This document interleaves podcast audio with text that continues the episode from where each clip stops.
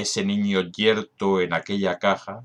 clavó en mí su friatez cual navaja destrozándome el pecho y el sentimiento, reavivando el viejo sufrimiento que pensaba llevado por el viento donde la voz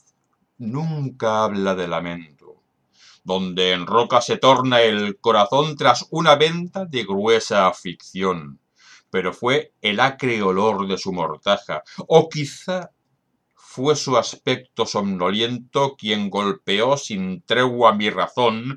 creando en mi recuerdo la figura de un pequeñín de cálida lisura y piel blanca como la de un armiño, al que todas las noches con cariño besaba sus mejillas con aliño, pues ese tierno infante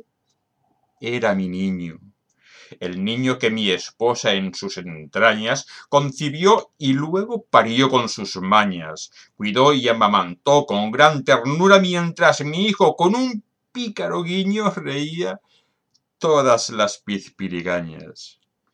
Pensaba mi vida llena de dicha, hasta que el cruel destino movió ficha, y un drogadicto triste y tembloroso, de muy mala ley y corazón buboso, mi paz golpeó en derribo y acoso, llenándome de un vacío espantoso.